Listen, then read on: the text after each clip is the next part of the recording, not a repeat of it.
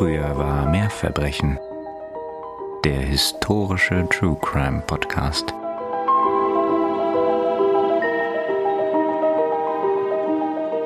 Hungrig macht sich Bruno über die Kartoffeln und das Kotelett her, das seine Mutter ihm vorsetzt.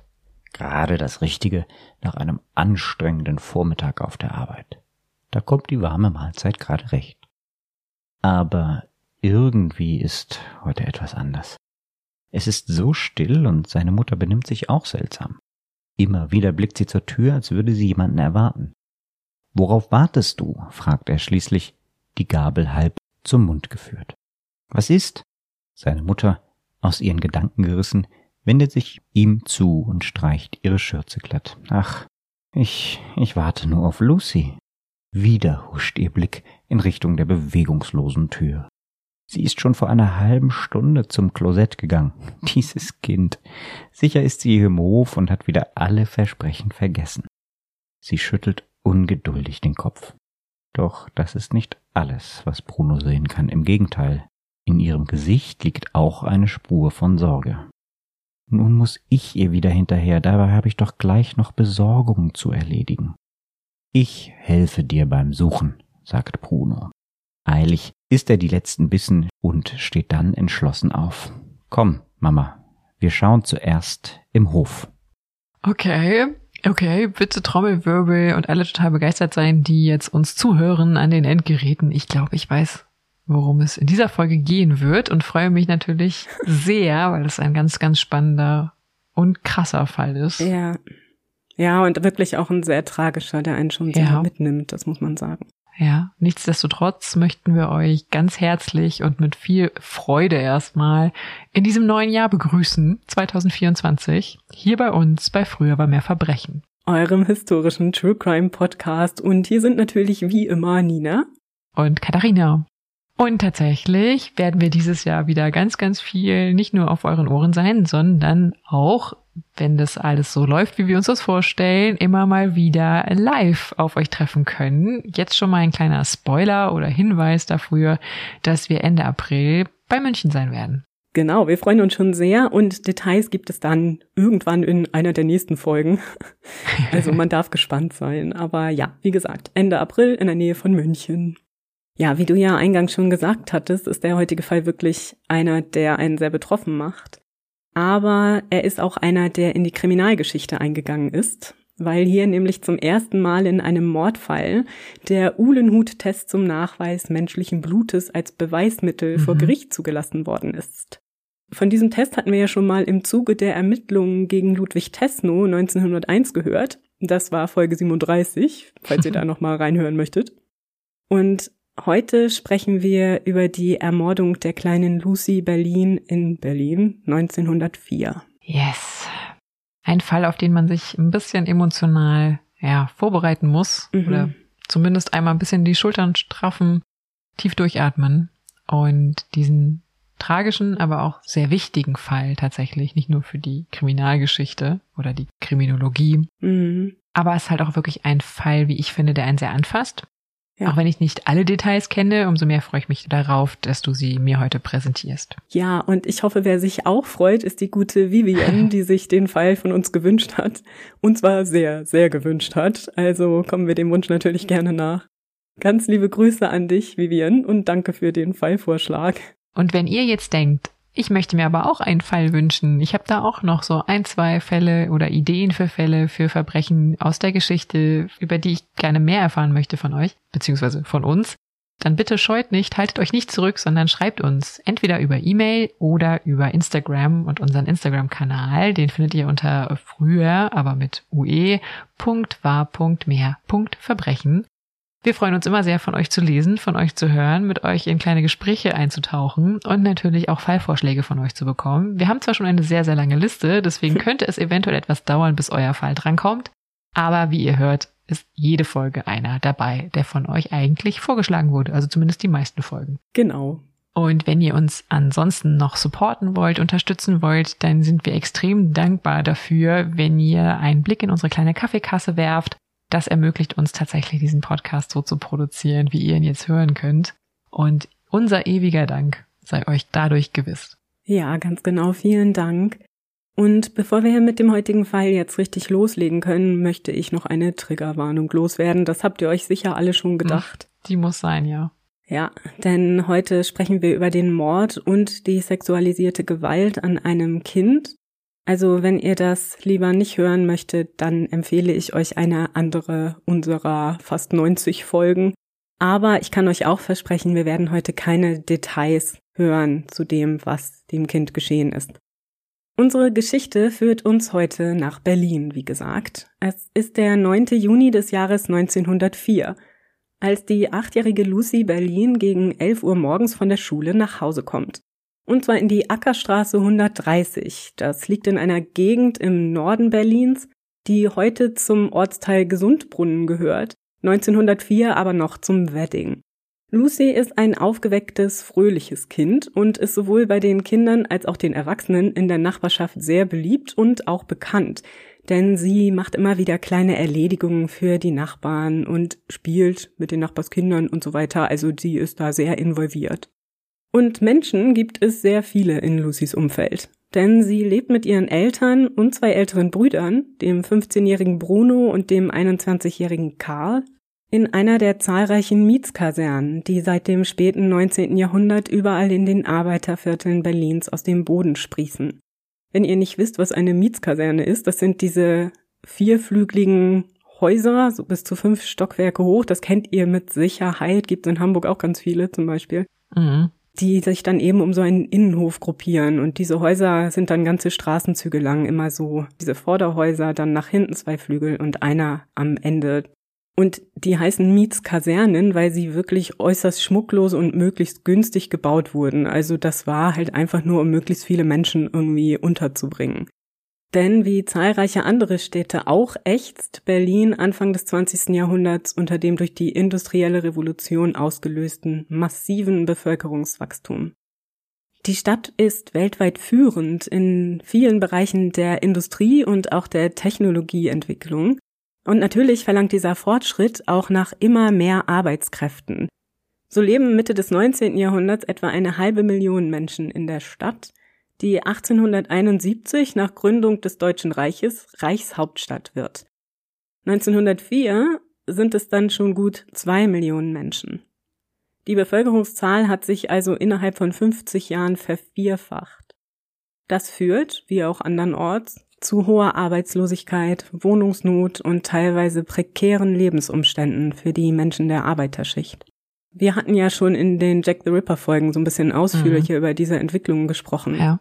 Da könnt ihr auch gerne nochmal reinhören, wenn euch das Thema interessiert. Ich verlinke euch aber auch ganz viel Material dazu unter der Folge, denn das ist wirklich sehr interessant und lohnt einen Blick. Und auch wenn die Umstände in Berlin nicht ganz so extrem sind wie die in London 16 Jahre zuvor, ist die Situation vieler Arbeiterfamilien alles andere als einfach. In den Mietskasernen, die vor allem in den nördlichen und östlichen Stadtteilen hochgezogen werden, um der Schar an Arbeitern Herr zu werden, die auf der Suche nach einem Einkommen für sich und ihre Familien in die Stadt strömen, sind die Wohnungen oft winzig, dunkel und wegen der hohen Kosten auch maßlos überbelegt. Gut die Hälfte der Menschen in Berlin lebt in Zimmern mit bis zu 13 Personen, oftmals ohne eigene Küche. Bäder gibt es in der Regel schon mal gleich gar nicht und die Toilette, die sich jeweils im Durchschnitt 40 Menschen teilen, liegt entweder im Innenhof oder auf dem Treppenabsätzen. Außerdem sind Wohn- und Gewerbeflächen nicht getrennt, so dass in den Innenhöfen und auf den Stockwerken ständig Lärm und Luftverschmutzung von den unterschiedlichsten Produktionsstätten herrscht. Ursprünglich war es mal so angedacht gewesen, dass sich die Bevölkerungsschichten in diesen Mietkomplexen vermischen sollten also auch Familien der Mittelschicht dort leben würden. Weshalb auch zumindest die Wohnungen im Vorderhaus, also dem, was direkt an der Straße liegt, meist größer und besser ausgestattet sind.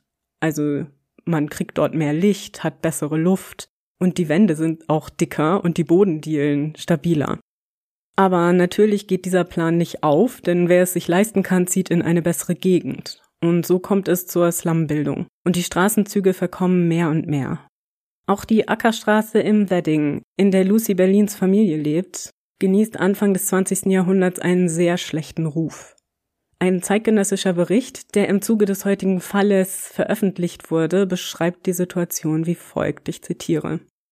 In der Ackerstraße, die sich durch den trostlosen Norden der Stadt zieht, ist an jeder Ecke eine Kaschemme. Lichtscheues Gesindel lungert herum. Auf den Hinterhöfen spielen rotznäsige Rangen und plättern, was das Zeug hält. Es genügt, ein einziges Haus zu betreten, um alle Häuser dieser Gegend zu kennen. Zusammengepfercht in verwanzten Löchern, Wand an Wand, Tür an Tür, leben schlecht bezahlte Arbeiter, geplagte Tagelöhner, hm. Huren und Zuhälter, abgestumpfte Familienväter und betuliche Mütter mit ihrer ewig hungrigen Brut. Zitat Ende. So ist es auch in der Ackerstraße 130, zu der Lucy an diesem 9. Juni nach Hause kommt. Kaum ist sie angekommen, spielt sie erstmal ausführlich mit den Nachbarskindern und einem Hund im Innenhof, bis ihre Mutter sie erspäht und nach oben ruft. Auf dem Weg zurück nach oben in ihre Wohnung trifft Lucys Mutter ihren Nachbarn, Theodor Berger, der mit seiner Schwester an einem Fenster steht, in den Innenhof hineinschaut und gut gelaunt zu sein scheint.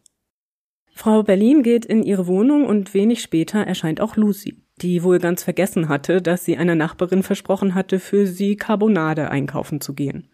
Daran erinnert, macht sie sich nun flugs auf den Weg, um die Einkäufe zu erledigen und bekommt dafür von der Nachbarin 20 Pfennig.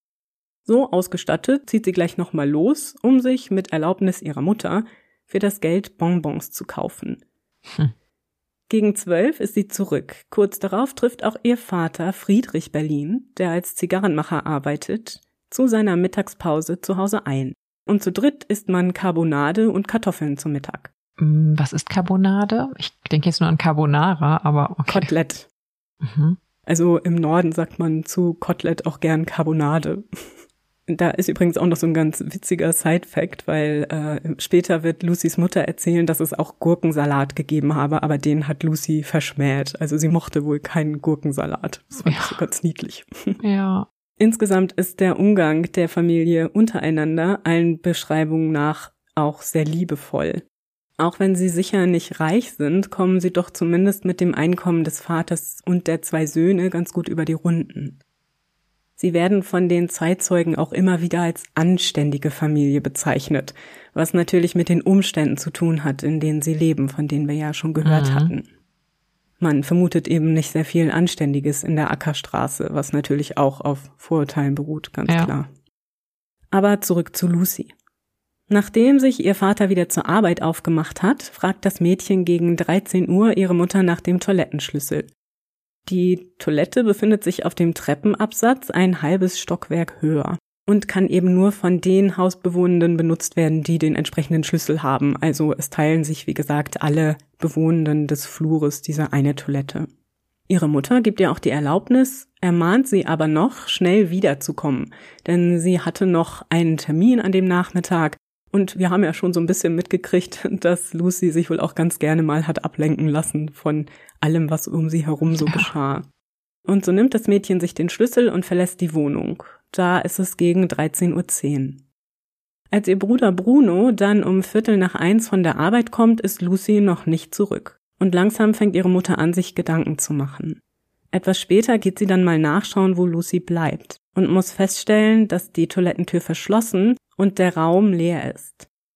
Rasch schnappt Frau Berlin sich ihren Sohn und man macht sich auf die Suche.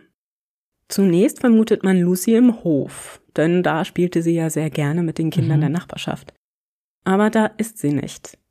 Und obwohl ein Nachbarsmädchen behauptet, Lucy sei mit zwei anderen Kindern weggegangen, also habe den Komplex verlassen, kann ihre Mutter das nicht so recht glauben.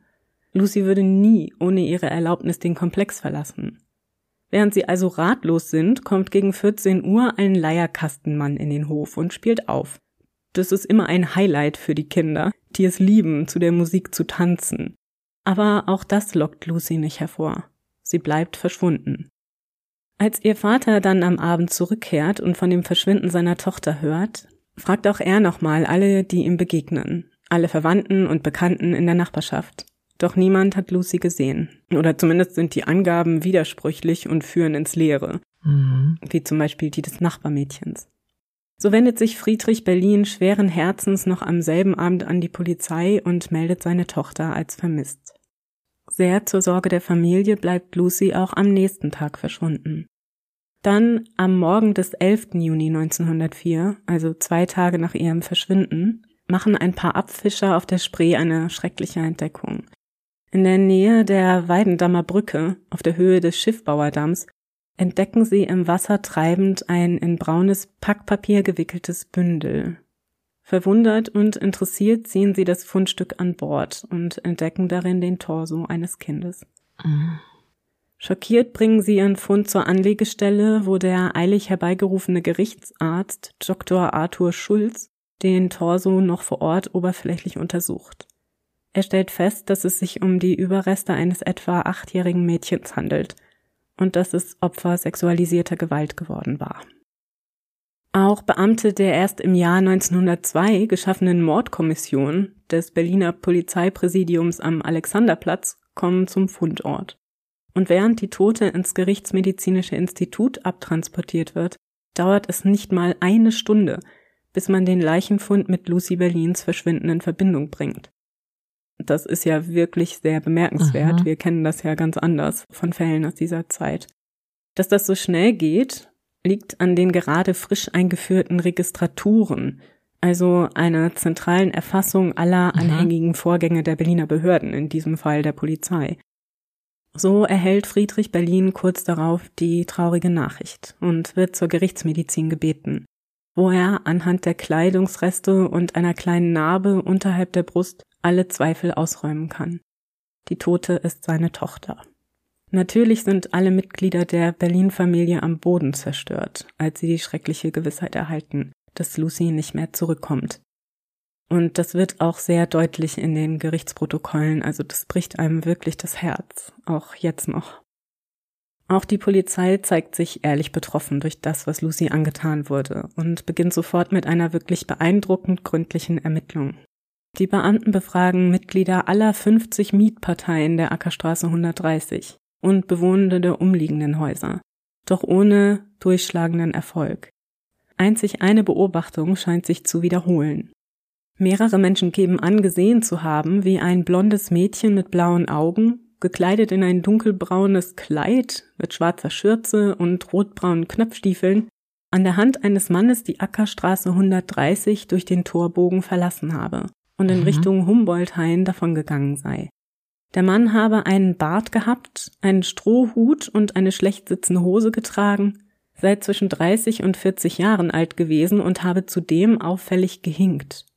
Nun würde die Beschreibung des Mädchens durchaus auf Lucy passen, aber ihre Eltern sind sich ganz sicher, dass ihre Tochter nie mit einem Fremden mitgehen würde. Auch nicht, wie ihr Vater betont, wenn er ihr Süßigkeiten oder Obst verspricht.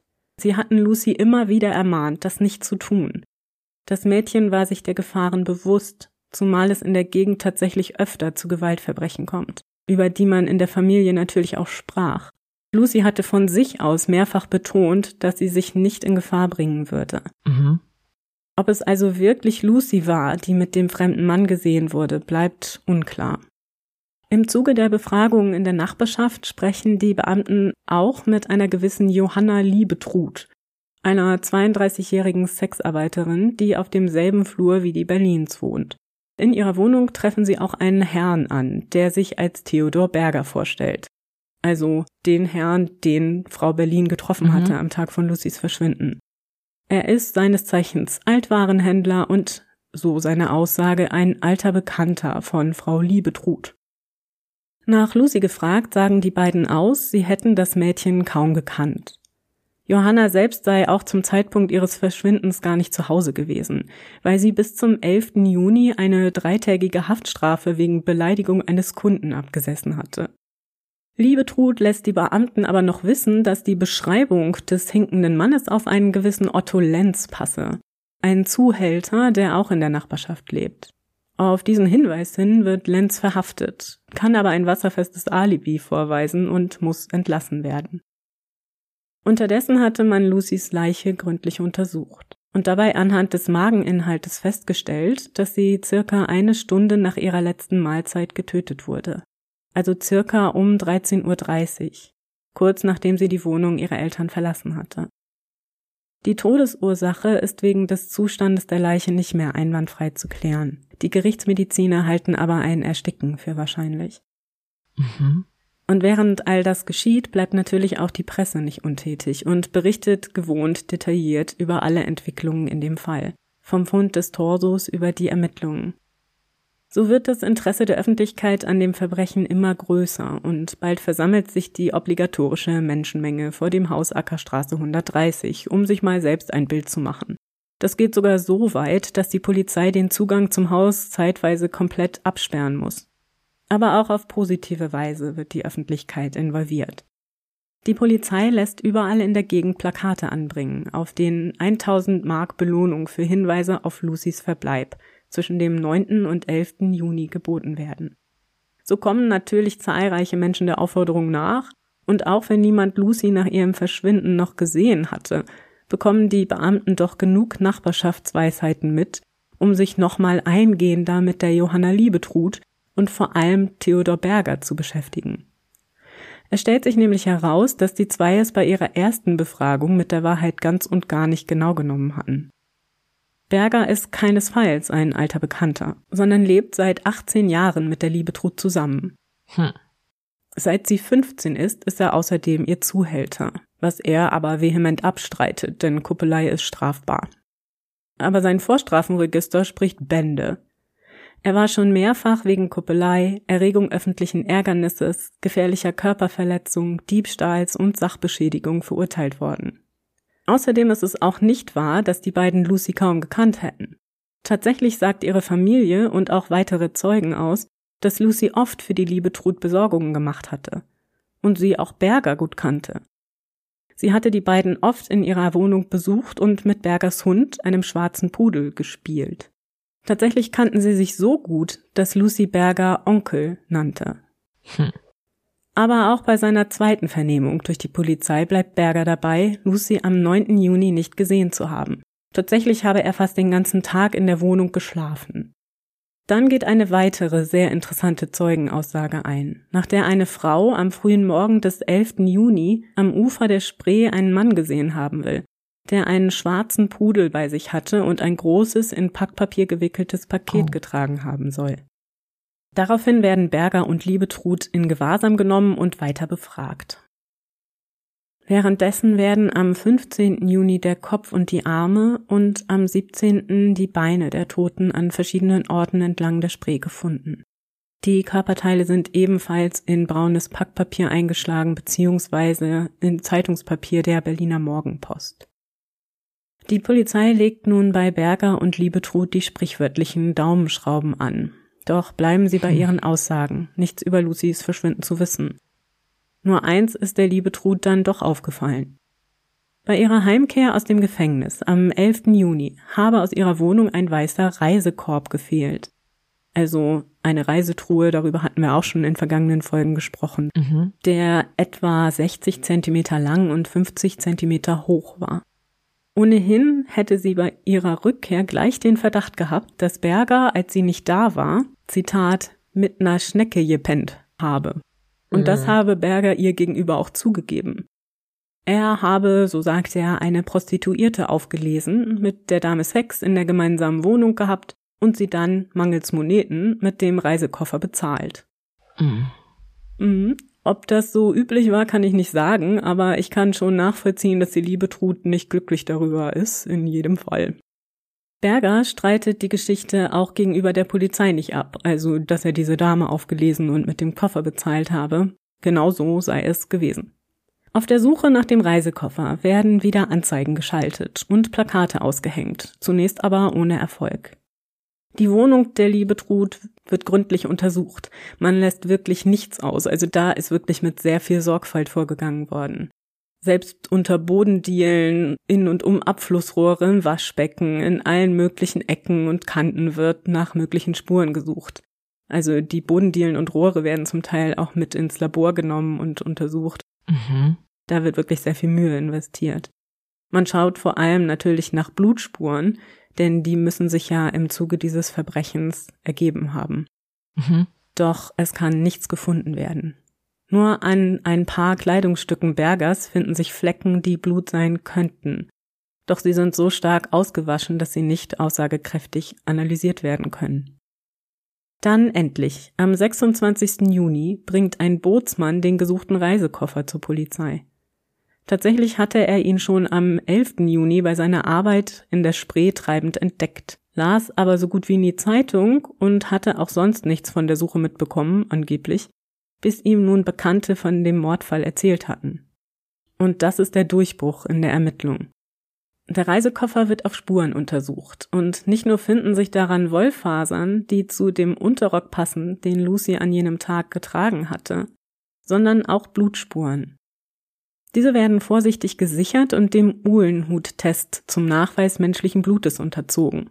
Und wie gesagt, hatten wir vom Uhlenhut-Verfahren schon in Folge 37 gehört, also da könnt ihr gerne das nochmal nachhören. Nur kurz zur Erinnerung, dieser Test war 1901 entwickelt worden und basiert auf dem Nachweis spezifischer Antikörper in einem Testserum, der eben tatsächlich die Unterscheidung verschiedener Tierarten, darunter auch Menschenblut, möglich machte. Das erste Mal in der Forensik. Ja, und auch in diesem Fall kann so tatsächlich bestätigt werden, dass sich an dem Reisekoffer menschliches Blut befindet. Außerdem werden auch Reste von Packpapier im Korb gefunden, die große Ähnlichkeit mit dem Papier haben, in das die Leichenteile hm. eingewickelt waren. Für die Ermittelnden sind damit genug Indizien vorhanden, um Theodor Berger des Mordes und Sittlichkeitsverbrechens an Lucy Berlin anzuklagen. Und so bleibt er inhaftiert und wartet auf seine Verhandlung. Am 31. Juli 1904 wird Lucy Berlin dann auf dem St. Elisabeth Friedhof in der Prinzenallee beigesetzt. Tausende Menschen sollen ihren Trauerzug begleitet haben. Was, wie wir wissen, durchaus möglich ist, auch wenn viele sicher von Schaulust motiviert waren. Mhm. Aber die Tat hat die Menschen auch wirklich sehr betroffen gemacht, auch zur damaligen Zeit. Zumal man die Entwicklung ja auch sehr detailliert in den Zeitungen hatte nachverfolgen können. Also die Menschen waren schon äußerst aufgebracht anhand dieser Vorkommnisse. Viereinhalb Monate später, am 12. Dezember 1904, beginnt dann die Verhandlung gegen Theodor Berger im Schwurgerichtssaal des Moabiter Landgerichts, die volle zehn Tage dauern sollte, inklusive Ortstermin in der Ackerstraße. Wieder ist der Menschenandrang so groß, dass Sicherheitskräfte einschreiten müssen. Und auch die Presse ist natürlich mit dabei und protokolliert den Verhandlungsverlauf minutiös. Beinahe 100 Zeugen werden vernommen, darunter Lucys Familie, Johanna Liebetrud, Bergers Schwester sowie zahlreiche Nachbarinnen und Nachbarn aus der Ackerstraße, deren Aussagen das Netz um Berger immer enger werden lassen. Auch wenn Johanna Liebetrud und seine Schwester versuchen, ihn aus der Affäre zu ziehen, Liebe Trud ist sich zum Beispiel nicht mehr so ganz sicher, ob das wirklich ihr Koffer ist und ja, ob sie ihn denn wirklich auch schon zuvor wegen Kuppelei angezeigt hatte, das weiß sie auch nicht mehr. Also sie sagt wörtlich, sie leide manchmal an einem schlechten Gedächtnis. Naja, also Aha. jedenfalls ganz klar, dass sie hier den Verdacht von ihm ablenken möchte. Die Wissenschaftler können aber tatsächlich diesen Reisekoffer in Liebetruds Wohnung verorten denn sie hatte zwei davon gehabt, also diesen und noch einen größeren, und der kleinere wurde gewöhnlich in dem größeren gelagert. Mhm. Auf dem größeren sind Flecken von Schuhpolitur, das heißt, das ist also irgendwann mal darauf getropft, und diese Schuhpolitur findet sich auch auf dem kleinen Koffer. Also das ist dann durch das Korbgeflecht durchgetropft und auf den kleinen Koffer. Und so können diese beiden Koffer in Verbindung gebracht werden. Also mhm. auch ganz spannend. Ja, und seine Schwester, mit der ja die Frau Berlin ihn an jenem Tag zusammen gesehen hatte, die behauptet, sie habe ja den Nachmittag irgendwie mit ihm verbracht bis 14 Uhr oder so, aber das kann ihr auch widerlegt werden. Also sie habe sich da wohl ein bisschen in der Zeit geirrt, nicht? Spannend ist, wie gesagt, auch, dass im Zuge der Verhandlungen zahlreiche forensische Beweise präsentiert werden.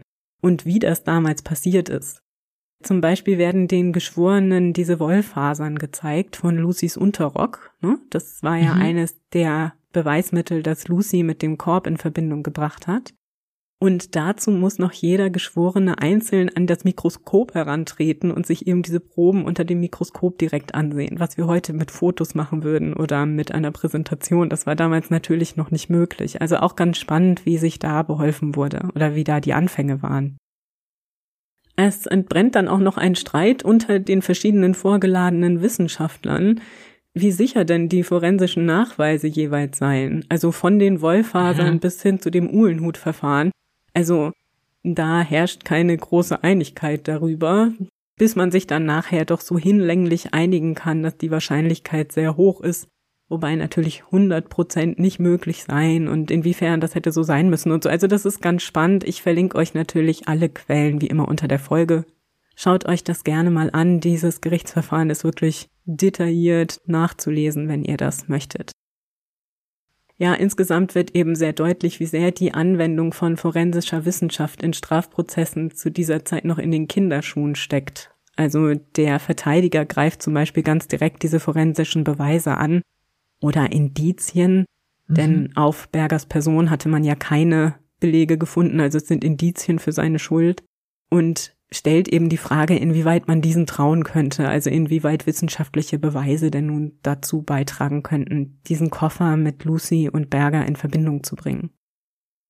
Ja, und obwohl es sich um einen Indizienprozess handelt und wie gesagt Berger nicht direkt mit der Tat in Verbindung gebracht werden kann, nur indirekt dadurch, dass er eben in der Wohnung der Liebe trut war, dass er Lucy so gut kannte und sie ihm sicher vertraut hatte, und dass er die Polizei belogen hatte, wird mhm. Theodor Berger schließlich zu 15 Jahren Zuchthaus wegen Totschlags und Sittlichkeitsverbrechens verurteilt.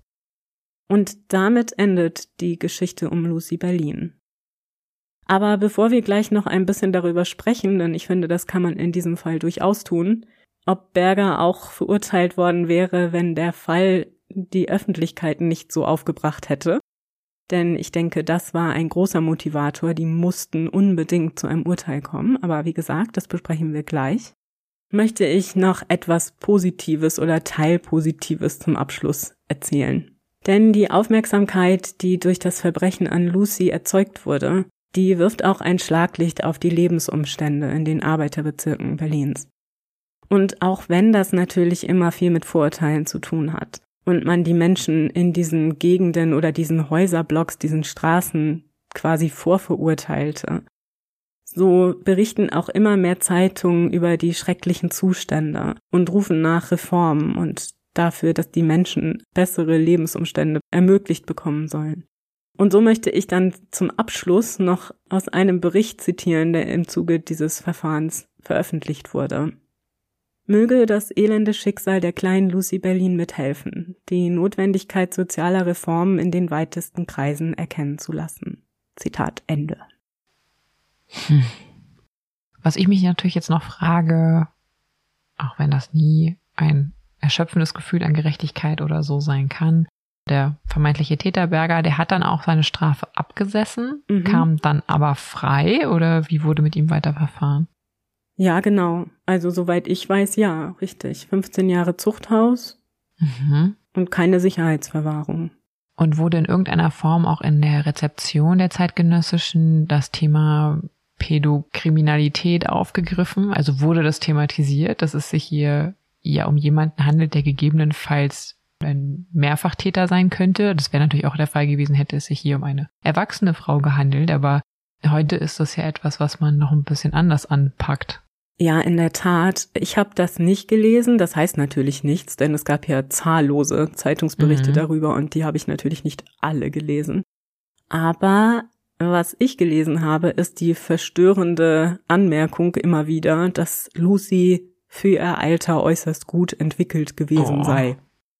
Also dieses Argument, das wir ja auch kennen und das ich einfach widerlich finde und deswegen auch nicht in meine Beschreibung mit einbezogen habe, weil weder, dass sie hübsch war, was man auch überall ja. liest, ja, ja. noch, dass sie gut entwickelt war, ist hier für mich ein Grund, diesen Täter irgendwie zu entschuldigen oder das nachvollziehbarer zu machen mhm. oder ja, also sie war ein Kind, Punkt. Ja. Und das war damals nicht Thema. Also es war natürlich Thema insofern, als dass das die Öffentlichkeit fürchterlich aufgebracht hat und man natürlich auch nach dem Kopf von Berger schrie. Also, und das mhm. war auch einer der Gründe, warum die Polizei so unter Druck geraten ist, diesen Fall aufzuklären. Aber diese sexualisierte Gewalt an einem Kind und was das psychopathologisch mit Berger zu tun hat, also ob er ein Pädophiler mhm. war, das wird, soweit ich weiß, nicht thematisiert. Zumindest nicht in den Berichten, die ich gelesen habe. Wie gesagt, da mhm. redet man eher darüber, wieso Lucy als Frau wahrgenommen werden hätte können. Also aus unserer Perspektive heutzutage empfinde ich das als eine sehr unangenehme und perfide Form, das Pferd hier aufzuzäumen. Ne? Ja, richtig. Äh, und, und das Thema zu betrachten, also eher das Opfer zu Erwachsenen zu erklären, anstatt die kriminelle und psychopathologische Veranlagung des Täters zu diskutieren, mhm. zu thematisieren, finde ich, hat einen sehr, sehr unangenehmen Beigeschmack. Und wir wissen also auch nicht in irgendeiner Form, ob er vorher schon diesbezüglich aufgefallen war, noch ob er später in dieser Form sich wieder kriminell betätigt hat. Ja, doch. Also er ist wohl vorher auch schon aufgefallen, eben wegen so Sittlichkeitsgeschichten. Ja. Das ist nicht genauer definiert. Okay. Also ob das jetzt eine Vergewaltigung war oder ob er, naja, jemanden irgendwie angefasst hat oder bedroht hat in der Hinsicht oder so. Das weiß ich nicht. Ja. Aber ich meine, er hatte ja nun sehr mit diesem Gewerbe auch zu tun. Er war jetzt seit 17 Jahren Zuhälter der Liebetrut und die hatte er ja auch nun sehr jung in die Prostitution ja, getrieben oder zumindest sie dabei unterstützt, ja. sich zu prostituieren. Ich denke, da wird er schon eine bestimmte Art des Umgangs mit Frauen gehabt haben, ohne dass ich das aber genau belegen kann, wie diese ausgesehen hat. Ja. Aber wir wissen ja auch, dass er wegen schwerer Körperverletzung und ähnlichem verurteilt wurde. Also er war sicher kein Mensch, dem man so ohne weiteres gerne begegnen wollte. Also sicherlich sehr gewaltbereit. Mhm. Also man weiß es nicht. Es ist ja bei solchen Sachen immer so, dass sich die Quellen nicht ganz einig sind. Ja, und auch gerade in der Zeit und gerade bei so sehr sensationslüsternen Fällen oder Fällen, die sehr auf eine Sensationslust treffen in der Presse, da weiß man am Ende des Tages auch oft natürlich nicht, was ist äh, Wahrheit und was Fiktion, ne? Ja, ganz genau. Und was ist ausgeschmückt? Das ja. ist ja auch immer noch so ein bisschen der Fall. Und das trifft natürlich auch auf diese ganze Situation da in der Ackerstraße zu. Mhm. Also man hat da wirklich so ein, ja, so ein Bild gezeichnet, das kein schönes war. Man hat sich auch nicht sehr nett über diese Menschen geäußert. Mhm. Aber ich glaube trotzdem, dass es gut war, dass die Umstände durch diesen Fall zumindest etwas Beachtung gefunden haben. Ja. Und neben diesem Verächtlichen, das es sicherlich auch gab, auch Mitleid hervorgerufen haben und Menschen motiviert haben, sich zu engagieren, dass es Reformen gibt und dass den Menschen geholfen wird. Ja. Also was ich ja auch ganz interessant finde, ist, dass die Beweislage ja zumindest insofern auch noch berücksichtigt wurde, dass Berger eben nur mhm. 15 Jahre bekommen hat. Also damals war ja nun durchaus so etwas wie die Todesstrafe noch im Raum, ohne dass ich das gutheißen möchte. Mhm. Aber das war ja jetzt kein Fall von niedrigem Profil oder wo man sagen könnte, der ist minder schwer oder irgendwas in der Art. Und die Öffentlichkeit hat auch danach geschrien, so ist das nicht. Trotzdem hat sich das Gericht aber nicht in der Lage gesehen, diese absolute Strafe auszusprechen, weil es dann eben doch Indizien waren, auf deren mhm. Grundlage er verurteilt wurde. Gerade eben auch wegen der ganzen forensischen Beweise, die da vorgelegt wurden. Aber man merkt eben auch, wie ungewöhnlich das zu jener Zeit noch war und wie alle so ein bisschen sich damit schwer tun, das so zu mhm. akzeptieren und diesen Beweisen zu glauben. Und wenn man das mal vergleicht mit den heutigen Gerichtsverfahren, wo das so absolutes Standardvorgehen ist und wo wir das ja auch in Millionen von Fernsehsendungen immer wieder sehen, ist es schon interessant, wie die Anfänge noch so ganz vorsichtig und behutsam erfolgen. Ja. Also es ist schon wahrscheinlich, dass er der Täter war. Trotzdem muss man ihm das ja einwandfrei nachweisen. Und wie gesagt, ich bin froh, dass er verurteilt wurde. Ich denke auch, dass er schuldig war. Aber seine Person ist natürlich tatsächlich eigentlich nur durch die räumliche Nähe damit in Verbindung zu bringen. Also man hat an ihm oder an seiner Kleidung oder so nichts gefunden, was mhm. darauf hindeutet, dass Lucy in irgendeiner Form mit ihm an diesem Tag zusammengetroffen sein könnte. Trotzdem halte ich das für wahrscheinlich, weil das Kind ihm auch vertraut hat, ne? Und das ja. ist ja so oft die Gefahr. Das ist ja auch heute noch so, dass wir uns bewusst sein müssen, dass diese Verbrechen hauptsächlich von Menschen ausgeführt werden, denen diese Kinder vertrauen und viel weniger von dem großen Unbekannten. Ja. Ja, das ist jetzt kein schöner Abschluss, ganz und gar nicht, für einen wirklich auch nicht schönen Fall.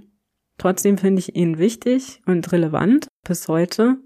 Er ist natürlich auch irgendwie erschreckend modern. Hm? Mhm. Gut, und in diesem Sinne bin ich jetzt auch froh, dass wir uns von dieser Geschichte verabschieden können und bin gespannt, was uns nächstes Mal erwartet. Nächstes Mal werden wir auf dem Gebiet des heutigen Deutschlands bleiben, werden aber ein bisschen in die Vergangenheit zurückgehen und im 18. bzw. Anfang des 19. Jahrhunderts unterwegs sein. Ich finde es ein sehr spannender Fall. Er hat zum Glück einen anderen Kontext als den Fall heute, ist eher eine ja, Miträtselgeschichte. Mhm. Von daher, ja, hoffe ich, dass er euch gefallen wird und freue mich darauf, ihn euch in zwei Wochen zu präsentieren. Ja, ich habe jetzt noch so gar keine Ahnung, bin aber natürlich umso mehr gespannt und freue mich drauf und hoffe, ihr freut euch auch, dass wir uns dann in zwei Wochen wieder hören, hier bei uns bei Früher war mehr Verbrechen. Eurem historischen True Crime Podcast.